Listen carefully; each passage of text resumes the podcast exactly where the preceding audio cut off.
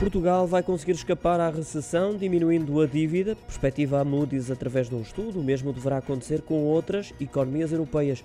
Segundo o Dinheiro Vivo e no caso português, esse estudo demonstra o otimismo da agência de rating quanto à obtenção desse objetivo, a redução da dívida nacional. Lembre-se que em 2011, pouco tempo antes da Troika entrar no país, a Moody's foi bastante agressiva com Portugal, reduzindo o rating da dívida pública e considerando-a como lixo. Por outras palavras, as obrigações portuguesas deixaram de ter valor de investimento e que, caso fosse feito, os investidores poderiam não recuperar o dinheiro.